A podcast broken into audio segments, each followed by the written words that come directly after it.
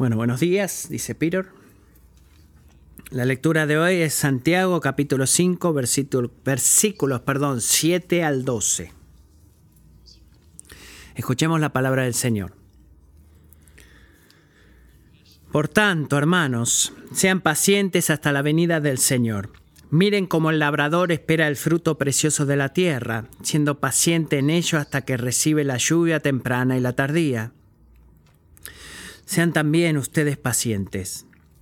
Fortalezcan sus corazones, porque la venida del Señor está cerca. Hermanos, no se quejen unos contra otros, para que no sean juzgados. Ya el juez está a las puertas.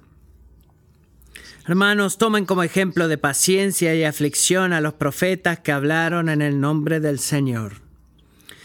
Miren que tenemos por bienaventurados a los que sufrieron han oído de la paciencia de Job y han visto el resultado del proceder del Señor, que el Señor es muy compasivo y misericordioso.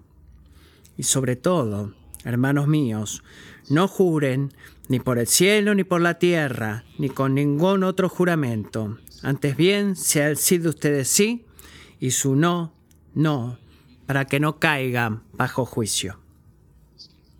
Así concluye la lectura de la palabra del Señor.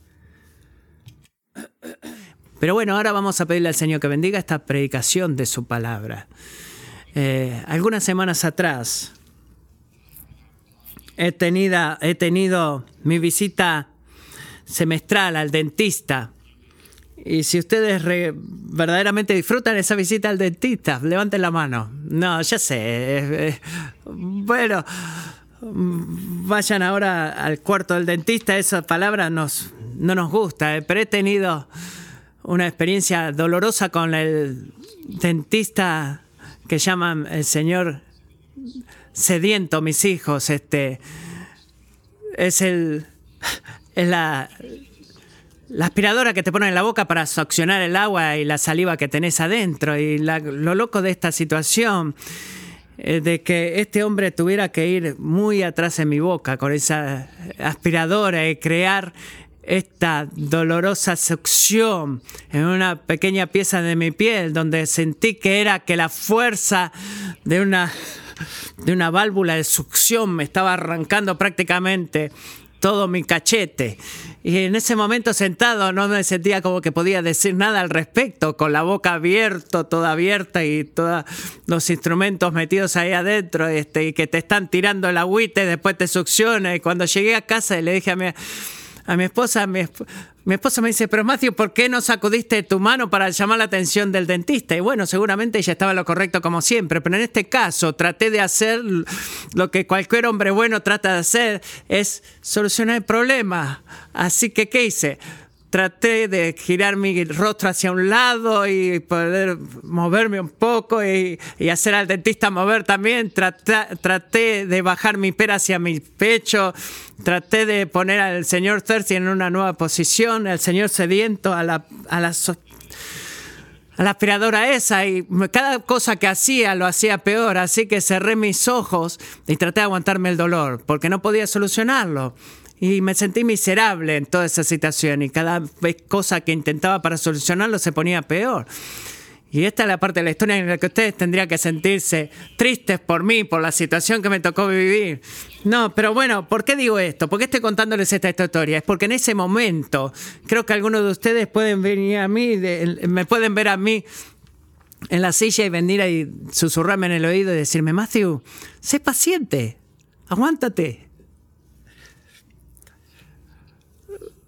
no creo que hubiera respondido en ese momento de una buena manera. ¿Qué, ¿Qué, quieres decir ser paciente? Me sentía como que esta aspiradora me estaba sacando la piel en pedacitos. Este, si el Señor sediento alguna vez hiciera eso para ti, nunca dirías eso. Así que no me digas que sea paciente cuando me estoy volviendo loco con el dolor que estoy sintiendo y lo que quiero hacer es morderle la mano al dentista. Y pensé en esa experiencia en esta semana, meditando en esa experiencia. Em, recordé otra vez y se me recordó que todavía no he experimentado nada como lo que es un sufrimiento crónico que muchas personas que amo en esta iglesia están padeciendo. Este, una experiencia mala, una experiencia dolorosa. Pero creo que mi experiencia con el Señor sediento me muestra que sin importar el tipo de sufrimiento o dolor que estamos sufriendo, nos podemos identificar con eso. ¿Por qué? Porque cuando estamos sufriendo, ninguno queremos ser paciente. Tú no quieres ser paciente. ¿Qué es lo que queremos? Solamente queremos que el, que el dolor se vaya. Sácalo ahora, quítalo ahora ese dolor, quítamelo ayer. Es lo único que me importa, es que aunque muchas personas te pueden decir, bueno, ¿cómo crees que Dios quiere que respondieras ahora? ¿Qué me importa cómo Dios quiere que responda ahora? Quiero que el dolor se me vaya. Es lo único que te importa. Pero cuando vemos estos primeros seis versículos de Santiago 5, tenemos una pizca y una visión de lo que es el dolor que no se va.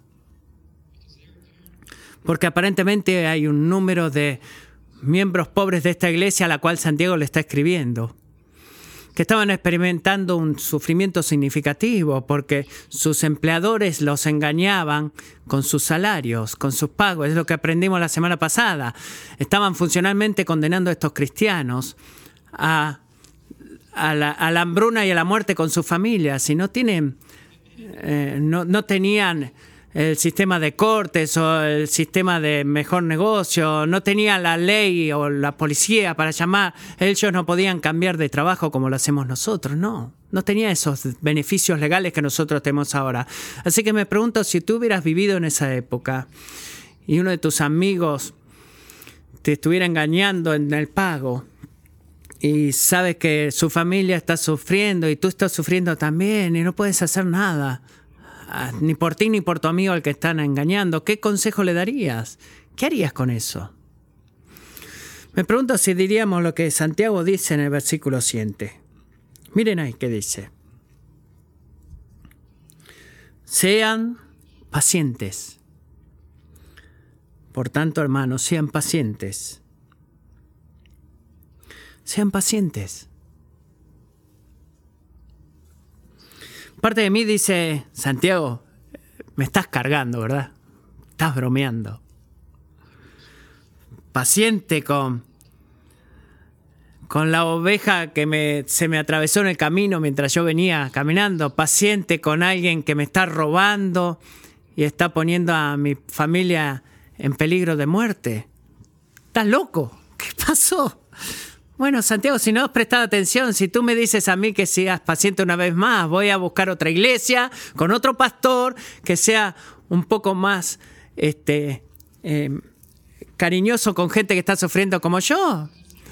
Eso es lo que yo hubiera sido tentado a decir si hubiera estado ahí en esa iglesia con Santiago. Y creo que no, soy, no hubiera sido el único.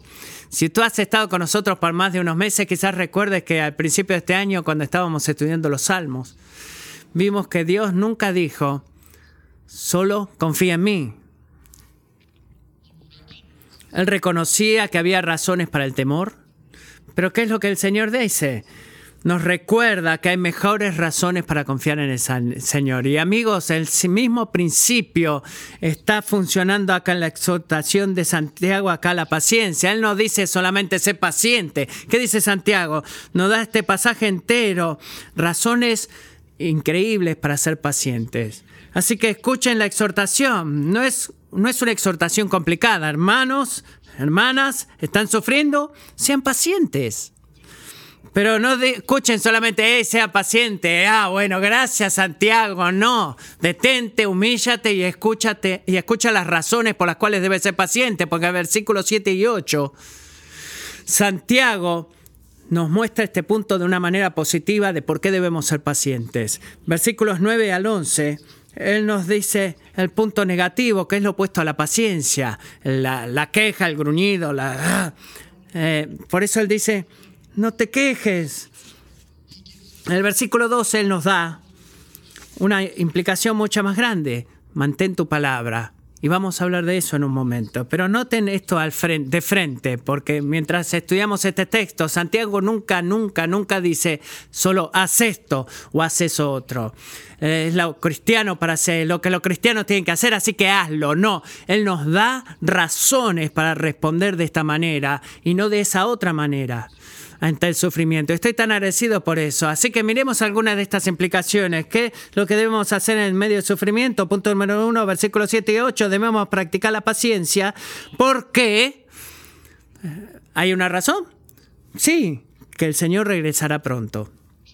Practica la paciencia. ¿Por qué? Porque una razón increíble, el Señor regresará pronto. Una razón firme para ser pacientes. Por favor, recuerden, si no lo han hecho antes, que el llamado bíblico a la paciencia en medio del sufrimiento no es un, un, llamado a darte por vencido este, en una carta de renuncia, de decir, bueno, está bien, creo que voy a seguir el camino de, de siervo sufriente y voy a sufrir todo lo que me toque mañana, quizás sea peor que hoy.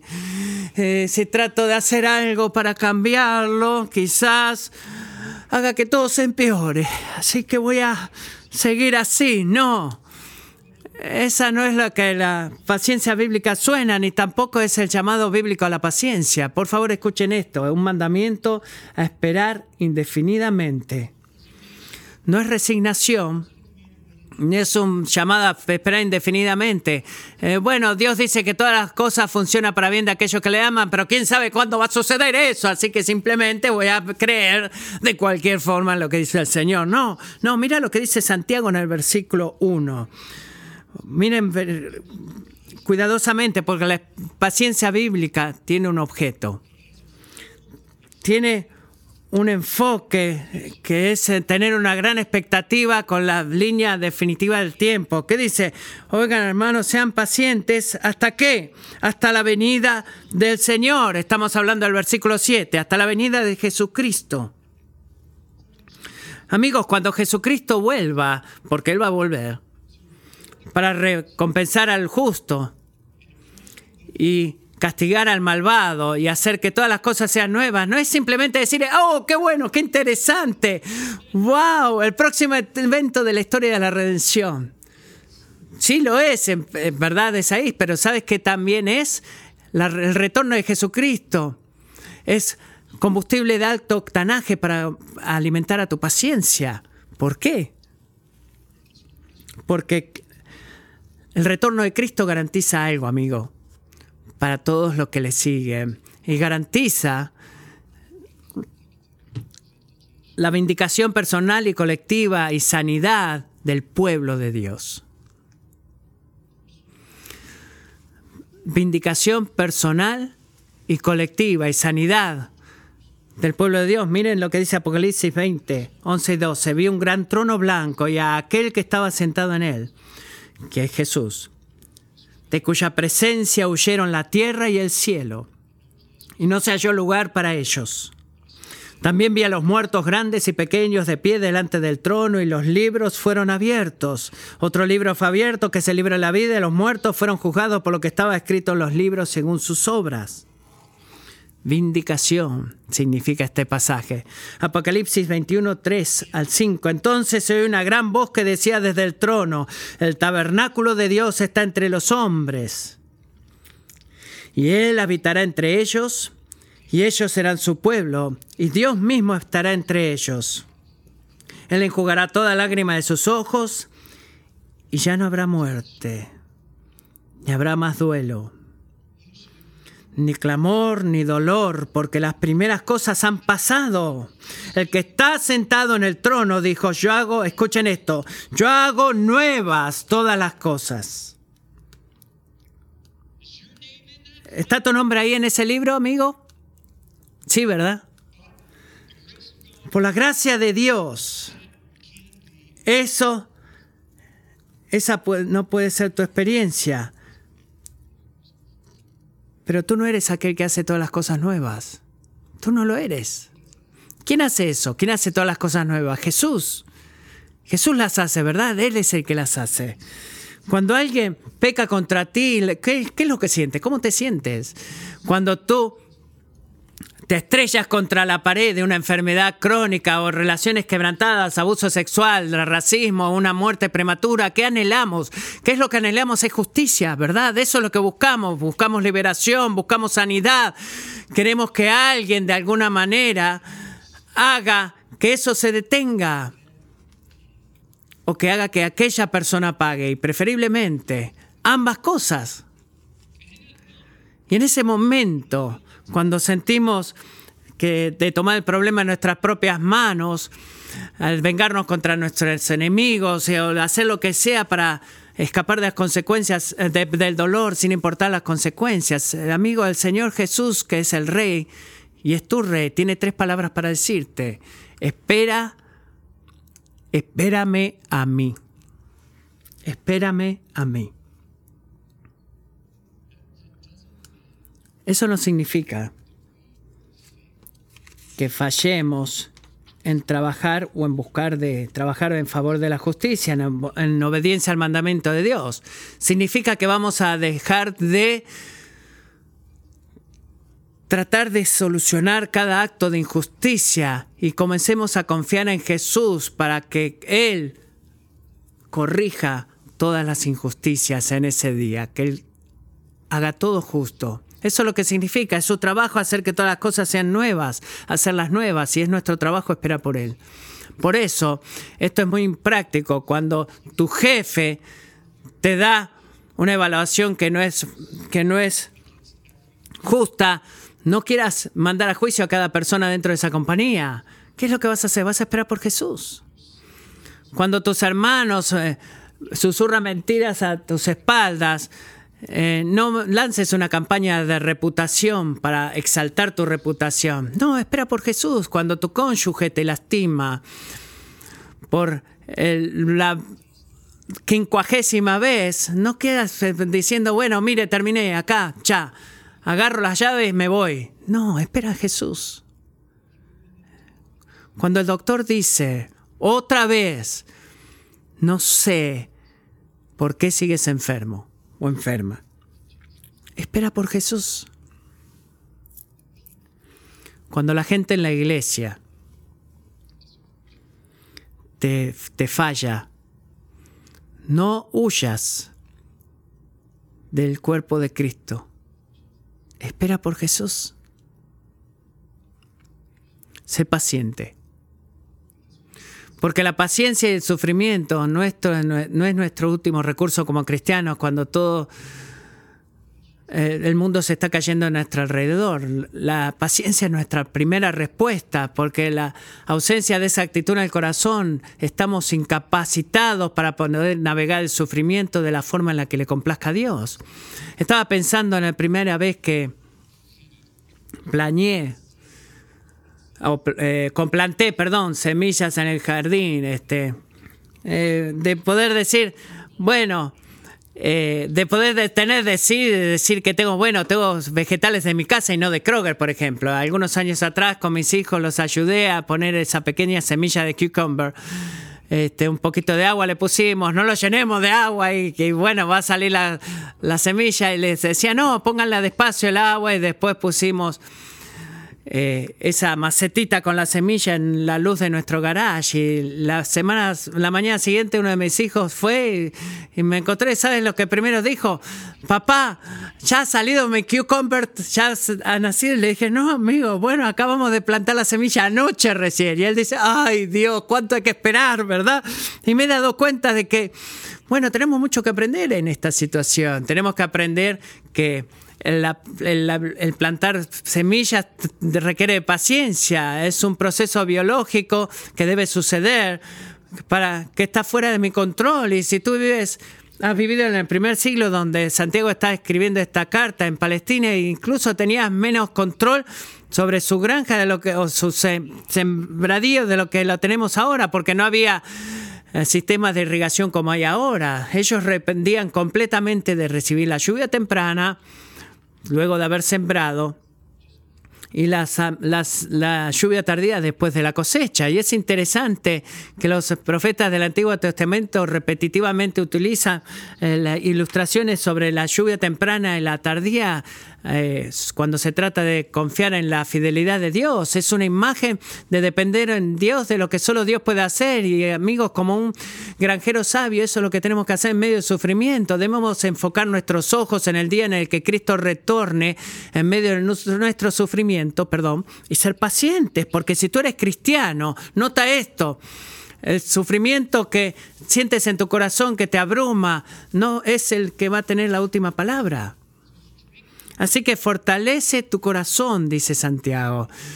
Mantente firme eh, confiando en la promesa de que Jesús vuelve pronto. La paciencia es una señal, no es una señal de que no te preocupas de tus sufrimientos presentes, sino que es una proclamación a gran voz de que tú crees en la vindicación y sanidad que en última instancia recibirás y es algo que solamente Dios te puede dar.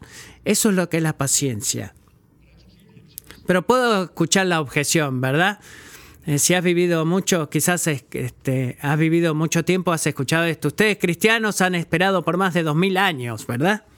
Para que volviera el Señor. Ay, ¿por qué tuve que traer ese tema a la luz ahora, verdad? Y Matthew, he estado esperando por más de veintipico de años y mi hermana todavía no se disculpó conmigo. Y mi jefe todavía no ha dicho, estuve equivocado, me equivoqué. O mi cónyuge todavía no ha dicho, ¿podrías perdonarme? Mi doctor todavía no ha dicho, ya hemos descubierto el problema de tu enfermedad. Así que, pastor, ¿por qué Dios está tardando tanto?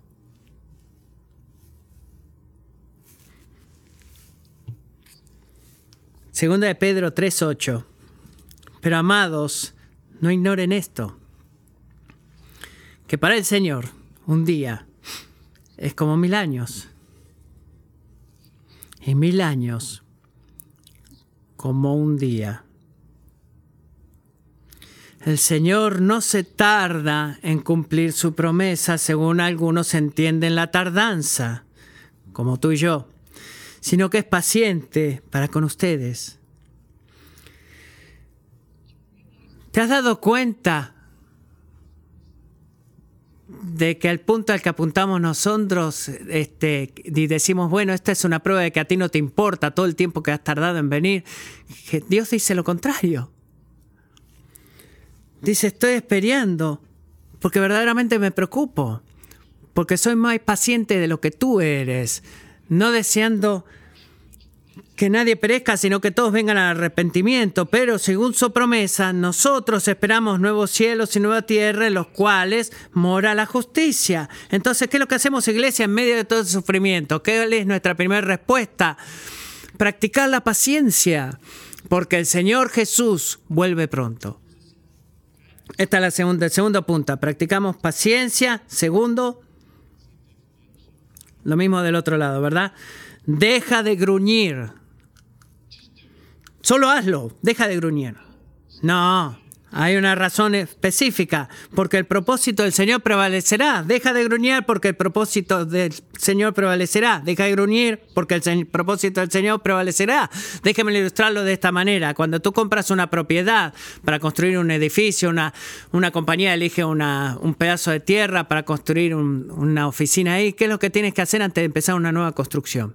Bueno, hay una gran industria detrás de esto. Tienen que traer la gente de demolición, el equipo de demolición, debes demoler algo. ¿Te has dado cuenta que nuestros corazones es lo mismo espiritualmente? Antes de que podamos llenarnos de paciencia, poner la paciencia en el corazón, tenemos que sacar algo de ahí. Si no, no va a suceder. ¿Qué es lo que, tenemos que sacar? ¿Qué dice el versículo 9? Hermanos, no se quejen unos contra otros. ¿Para qué? Para que no sean juzgados. Creo que es muy fácil quejarse y, gruñir, ¿verdad? Cuando alguien es, nos está molestando, lastimando, es una persona difícil, quizás eh, tú no lo vas a rechazar directamente, pero quizás lo haces así como que de a poquito lo vas pateando. Eh, es, un, es un amigo indeseable eso. Eh, quizás sacas a todos tus amigos de los medios, de las redes sociales, eh, o quizás dices, ¿por qué alguien piensa que el comportamiento de fulano de tal está bien? No te das cuenta que tan doloroso es el comportamiento de fulano. Quizás lo dices en las redes sociales, te lo expones a esa persona, o quizás usas el nombre directamente de esa persona o lo haces indirectamente. Pero ¿qué? mira lo que estamos buscando cuando hacemos eso. Mira detrás de qué vamos cuando hacemos eso. Creo que estamos buscando una combinación de afirmación y simpatía de parte de los demás. Queremos que la gente valide, nuestra situación difícil con tal persona y que estén de acuerdo con nosotros que nosotros estamos bien y ellos están mal, que nos hace reyes de qué nos hacen las víctimas de la situación, los pobrecitos, que todos vengan, ay, pobrecito, cuánto te hace sufrir aquella persona, queremos que todos nuestros amigos estén a nuestro favor en contra de la gente mala, eh, que sea, por ejemplo, un cónyuge eh, irrazonable o un jefe, un compañero de la iglesia. ¿Por qué? Pero la pregunta es, ¿por qué? Nos quejamos, ¿por qué está mal quejarnos cuando la gente está mal, sin importar las circunstancias? Bueno, es por esto, porque cuando nosotros nos quejamos y gruñimos, cuando hacemos eso, estamos tratando de hacer el, trabajo de Dios por Él. Piensa en esto. Estamos pastoreando a nuestros corazones como la autoridad de, juicio contra esa persona, cuando el juez verdadero, Jesús, está haciendo exactamente qué? Está parado a la puerta, dice Santiago.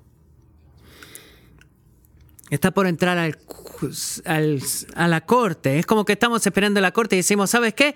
Bueno, creo que no va a aparecer. Así que nos sentamos en el trono del juez y decimos, bueno, eh, Dios, eh, llamo a la corte a orden, orden en la sala. Y el juez verdadero está por entrar a la sala de la corte. Amigos, Jesús no se ve amoroso o que pretende ser un juez. Si tú decides que él está tardando mucho y empiezas a denigrar o condenar a otras personas, especialmente en el ámbito público, ¿qué es lo que va a suceder? Adivina qué va a suceder cuando él vuelva y entre al salón de la corte. Tú te vas no te vas a encontrar en la galería, sino que te vas a encontrar en el lugar de los acusados condenado por Jesús por lo que tú estás condenando a las personas. Y el problema acá, escuche lo que dijo acá, por favor presta atención, el, el problema es que tú estás dando un, un juicio público sobre las personas en lugar de esperar pacientemente que Dios te reivindique o que confirme nuestro, nuestra perspectiva de la situación. Tomamos la ley en nuestras propias manos, acusando, quejándonos. Eh, destruyendo a la persona que nos ha lastimado en lugar de escuchar. Este, y tú te conviertes en el juez de la situación. Convertimos nuestro hogar en una corte, nuestro trabajo en una corte y la iglesia en una corte porque somos los jueces. ¿Y sabes lo que estamos haciendo? Estamos convirtiendo el mundo entero en una corte para juzgarlo. Amigos, Jesús es el juez y tú no lo eres. Ese es el punto. Y no me importa cuánta gente gruñe y se queja a tu alrededor. Tú eres cristiano. ¿Significa eso que tú te has marcado para ser diferente? Eres un seguidor de Cristo. Y si tú, amigo,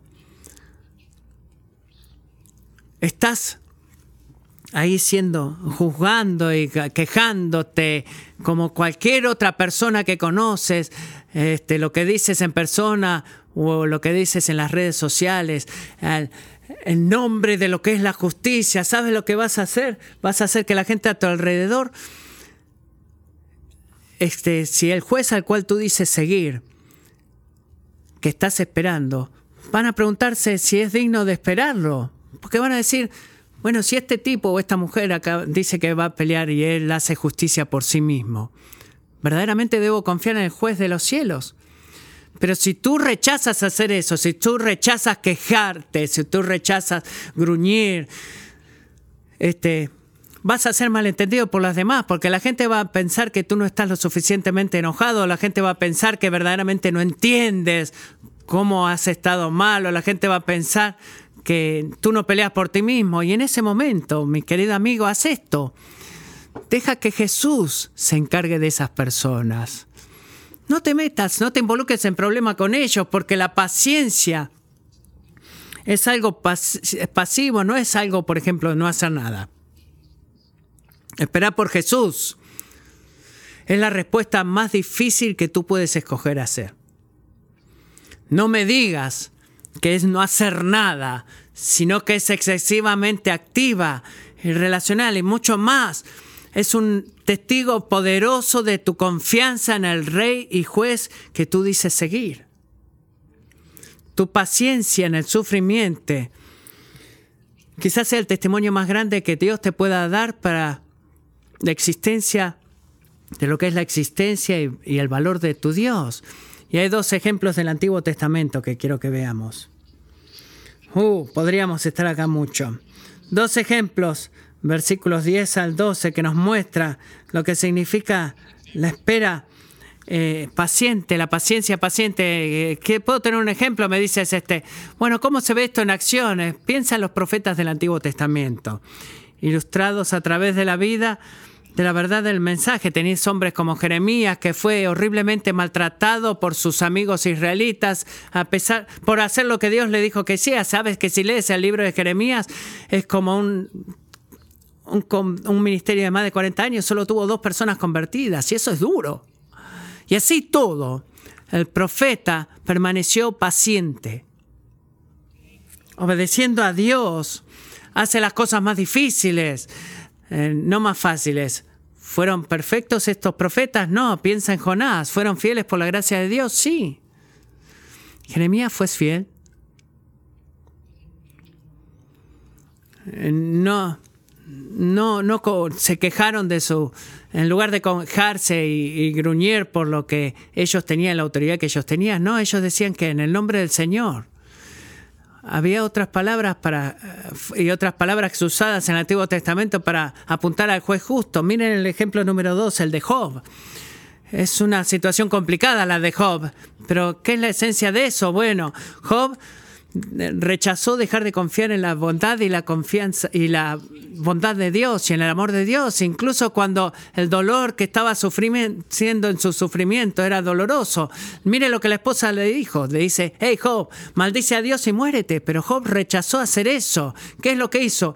Él derramó todo su dolor y duda delante del Señor. ¿Con perfección? ¿Perfectamente? No, no lo hizo de manera perfecta. ¿Con fidelidad? Sí, lo hizo con fidelidad. ¿Qué sucedió al final? Después de que el Señor, eh, con lleno de gracias, puso su orgullo y amorosamente le enseñó que los caminos de Dios son más altos que él. Mira lo que sucedió. Job 42 días y el Señor restauró el bienestar de Job y el Señor bendijo los últimos días de Job más que los primeros. ¿De qué es prueba eso? ¿Cuál es el punto de esta ilustración de Job?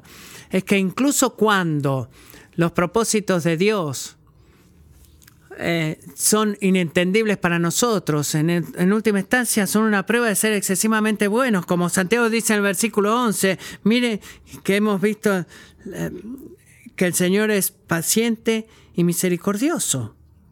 Amigos, el Señor no es compasivo y misericordioso a la siempre gente sufriente a pesar del sufrimiento. No, Dios es compasivo y misericordioso a su pueblo. Él cumple sus propósitos de misericordia y compasión para nuestras vidas a través de nuestro sufrimiento. Piensa en eso.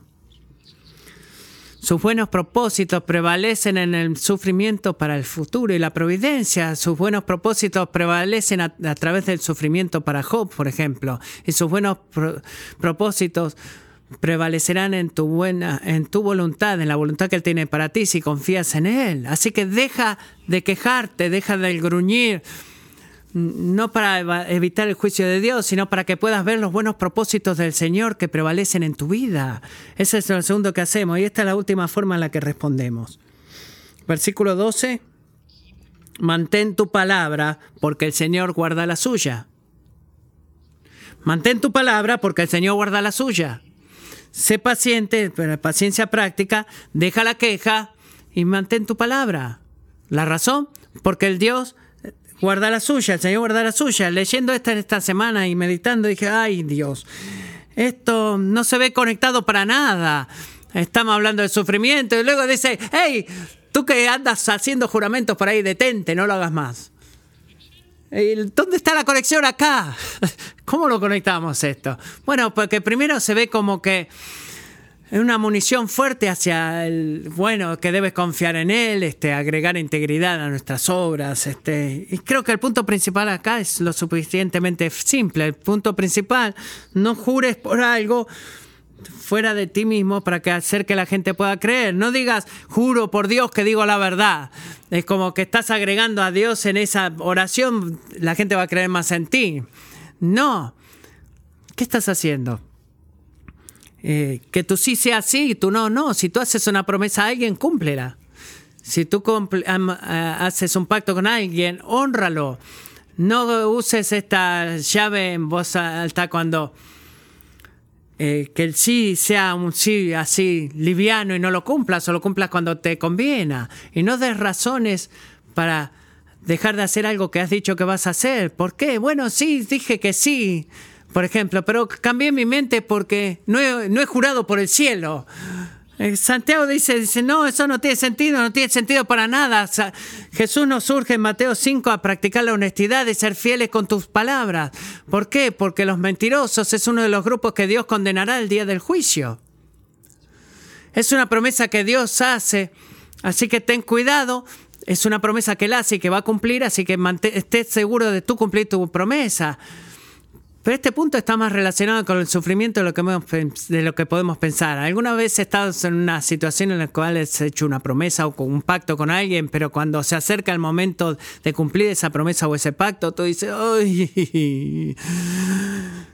Creo que hay una oportunidad más placentera en este otro lugar que con esta cosa que he prometido cumplir. Creo que lo que dije que si hago lo que dije que iba a hacer, mi vida se convertirá en algo más difícil, no más fácil. Estoy preocupado que voy a experimentar algo de sufrimiento si verdaderamente cumplo esta promesa o este pacto, así que déjame ver si hay alguna forma de poder salirme de ese compromiso.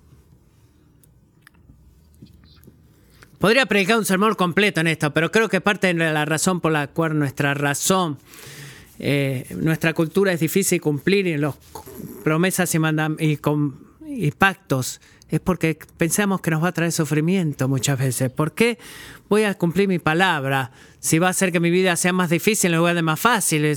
Cuando digo algo sí, eh, de algo formal como un, un pacto matrimonial, este, haría mi vida más difícil, el sufrimiento, este, si lo cumplo verdaderamente, porque estoy en problemas, por ejemplo. Pero en realidad la respuesta bíblica de por qué debemos ser fieles a nuestra palabra y nuestra promesa incluye el evitar el juicio de Dios, como dice versículo 12, pero también por, vuelve para atrás. Por favor, escucha esto para que la promesa al verso 11, que el Señor, los buenos propósitos del Señor, no pueden ser vencidos por el sufrimiento, sino que se cumplirá a través del sufrimiento. ¿Sabes cuál es el sufrimiento que incluye? Es el sufrimiento que tú sufres cuando cumples tu promesa. Esa es la conexión con esto. Así que si tú haces un pacto, cúmplelo. Si haces una promesa, cúmplela. No trates de mantener tus opciones abiertas para evitar el sufrimiento. Sé fiel a tu palabra, amigo. Incluso aunque te cueste algo, perdón, porque el Señor va a ser fiel en cumplir su parte del pacto. Santiago abre esta carta abriendo nuestros ojos a la buena obra que Dios hace a través de nuestro sufrimiento. Y cuando se prepara para cerrar esta carta, vuelve al sufrimiento en el mismo tema, excepto que en esta vez se enfoca en nuestra respuesta. Así que dice, Jesús vuelve pronto. Y debido a que Jesús es compasivo y misericordioso en todos sus caminos, caminos perdón, ¿cómo debo responder en medio de mi sufrimiento? Debo ser paciente y debo ser fiel. Ese es el punto principal. Y en medio del sufrimiento, ¿ser qué? Ser paciente y ser fiel. ¿Porque sí? No, porque sabemos algo. Hay una razón firme. Sabemos que el juez de todo traerá su buen propósito y hará que su buen propósito se cumpla. Es por eso que debemos ser pacientes y fieles. Eso nunca va a ser fácil. No creo que debo decirte esto, pero en el día final, cuando tú veas a tu rey cara a cara, él te dirá esto. Tú no te lamentarás de la elección que has hecho para esperar su vindicación, tu vindicación, perdón. y deja de tratar de hacer el trabajo de Él por Él, quejándote y gruñendo. Y cumple tu palabra, incluso aunque te cueste algo. La pregunta no es si los propósitos misericordiosos de Dios prevalecerán en la vida de su pueblo. La pregunta es, ¿estamos dispuestos a esperar para que podamos ver esa obra? Oremos. Padre Celestial, necesitamos tu ayuda. Grandemente, Señor. Grandemente, porque ya sea que sea el señor sediento o el dentista, como me pasó a mí,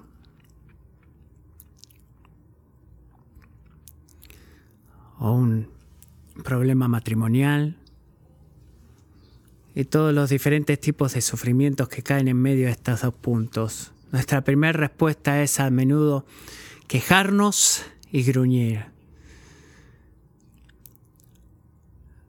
Y llevar a las otras personas y quejarnos con las otras personas y por las otras personas. Así que oramos ahora por perdón y que tú nos hagas un pueblo que hable a gran voz de lo que significa confiar en el juez que está viniendo a través de nuestra paciencia y nuestra fidelidad. Espíritu Santo, ayúdanos a esperar en el nombre de Jesús.